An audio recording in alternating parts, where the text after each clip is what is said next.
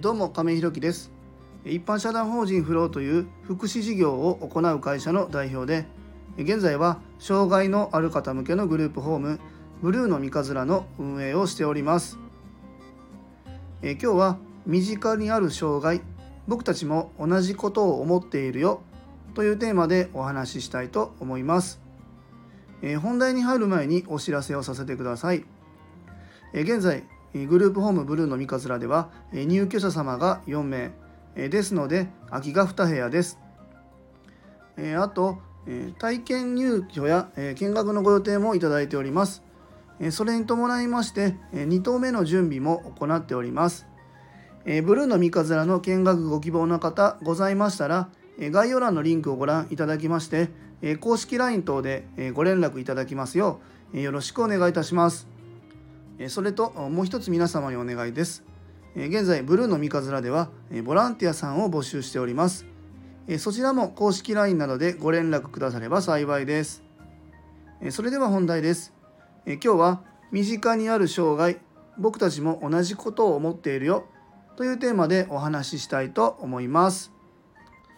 えっ、ー、とまあ僕はですね、えーと、障害のある子どもの親という側面もありますし、え一方でこうやってね今発信している通り障害のある方向けのグループホームまあ福祉事業ですよねをやっている事業者としての両方の顔を持っていますのでまあ、え、そういう立場からいろんなところからね、え、アドバイスを求められることが、まあ、あったりしますね。でまあそんな中でやっぱり僕が言いたいなっていうことが、まあ、あるので今日お話しさせてもらいたいなというふうに思うんですけども。まあ、障害ってね、えっと一言で言うと、えー、なんていうかまとめられないようないろんなあのその方のね特性だったりが、えー、こう絡み合ってねその方の人格というか、まあ、を形成しているっていう流れの中で、まあ、支援方法っていうのはまあワンパターンではないわけですね。当然それも皆さん分かってらっしゃると思うんですけども、えーとそこの、えー、て言うんだろうな理解度というか、まあ、本人の理解度またその当事者の方のご家族、えー、親戚の方また周りに、えー、過ごしてらっしゃる友達だったり職場だったりっていうところの理解度がどれだけあるかによって、えー、その方が、えー、過ごしやすいか過ごしにくいのかっていうのが決まってくるかなというふうに思うんですよね。で、えー、とやっぱりえー、日々ねこう生活していく中で僕もこういう仕事をやっているっていうのと、まあ、子供が障害があるっていうことも含めてねあれこの人もしかしたらちょっと生きづらいんじゃないかなとかあこの人この辺が理解されればもっと過ごしやすいのになみたいなことに、えー、立ち会ったり聞いたりすることがまあ多々あるんです。ねえーとその難しさっていうのを何て言うんだろうな当事者の方またご家族周りの方が受け入れられずにまたそこに、えー、そこにこう考えがいかないって言ったら失礼なんですけども、えーと、障害っていうものと結びつかないまた結びつけたくないっていう思いがあって次に進めてないっていう方を、まあ、結構見るんですよね。で、えー、そういう時にやっぱり僕たちが思うのは本当にもう自分自身っていうのをやっぱり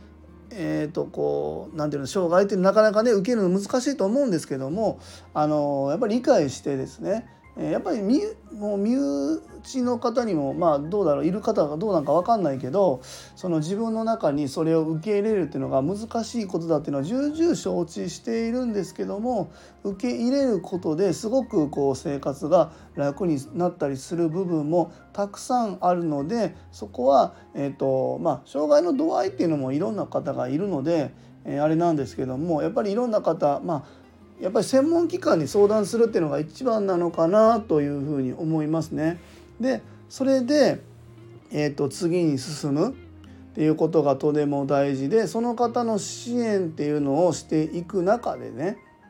えー、例えば通院や入院した方がいいのかとか、えー、それとも、まあ、まずは、えー、診察していただいたり、まあ、そういうのを、まあ、見てもらえるところに行ってねゆっくり相談してもらうのがいいのかなとか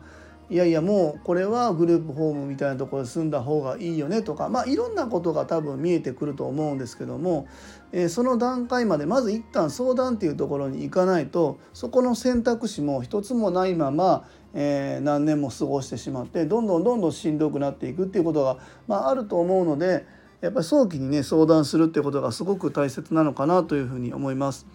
あの以前放送でも基幹相談支援センターとかいうお話もさせていただいたんですけども、まあ、機関相談支援センターだったらまあ各、まあ、市区町村にあると思うんですけども、まあ、あのそういうところでまずは一旦相談するっていうところからやってもいいのかなと思うんですね。まあ和歌山だと和歌山市に障害者支援課みたいな市役所がやっているところもあると思うんですけども、まあ、そういうところ以外にも機関相談支援センターって言って、えー、その相談に来た方の特性を聞いて、えー、そういう方だったら、えー、こういうところを使ってこういうサービスを受けたらいいんじゃないですかとか、えこういう事業所がありますよっていうことを、まあ、相談に乗ってくれて、えだったらこういうとこ紹介できますよみたいなところまでやってくださる方もたくさんいらっしゃいますので、えーと、まずはね相談するのがいいかなというふうに思います。で、えー、一方で僕たち事業所側もやっぱり同じ人間なんですよね神ではないし機械でもない AI でもないっていうところでやっぱり日々こう障害のある方いろんな特性の方ね支援していく中で僕たちもこう何て言うんだろうな真剣に向き合っているんですね。で、えー、そんな中でやっぱりいろんなことを僕たちも感情っていうのは生まれてきます僕たちも人間なんでね、えー、支援に疲れることもあるしえー、なんかこうクソと思うこともあるしなんで分かってもらえないんだよみたいなことも思うこともあるんですよね。え、だからといってそれを、えー、容赦さんにぶつけて、え、それは言葉だったり、えー、もちろん虐待暴力なんか当然ダメですけどもそういうことっていうのは全国各地で起こっていることも多分当事者の方またご家族の方も分かっていらっしゃると思います。まあ、そうならないためにも僕たちのケアっていうのもすごく必要だなっていうのは一方で思ってて。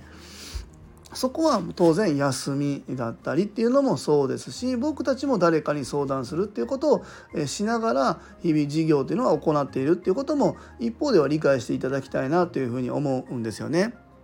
まあ、僕たちがやっているグループホームブルーの三日面では全然あのないし、まあ、当事者の方またご家族の方もすごく理解のある方ばっかりで今のところそういうトラブルにあったことはないんですけども、まあ、あの当事者の方のご家族の方からね「えー、なんでここまでやってくれないんですか?」とかえー、きちんとそちらに預けてお金も払って国からも出てるんだからちゃんとやってくださいよみたいなことを、まあ、言ったり、まあ、それこそ SNS なんかで出てたりすることも、まあ、たくさんあるんですけどもいや僕たちも人間だっていうことも理解した上でお互い、えー、いろんな思いがあるけどもえー、少しずつみんなが許し合いながら前に進んでいくっていうことがやっぱりこれは障害の有無関係なく必要なことだなというふうに思います。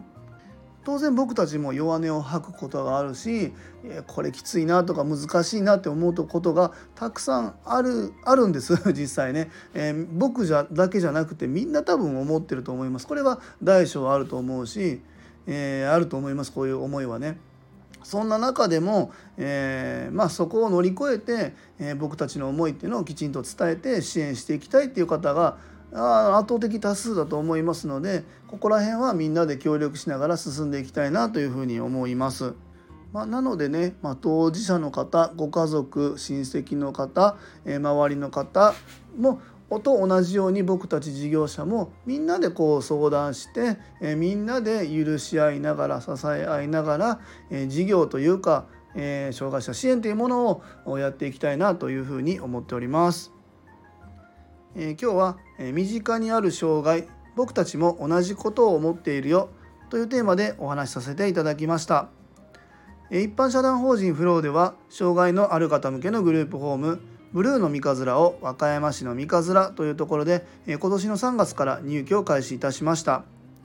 えまた現在グループホーム2棟目に向けて準備中ですえそちらの詳細などは公式 LINE やノートでもご案内しておりますのでぜひ概要欄のリンクからご覧いただきますようよろしくお願いいたします最後までお聴きくださりありがとうございます次回の放送もよろしくお願いいたします今日も素敵な一日をお過ごしください。一般社団法人フローの亀井弘樹でした。それではまた。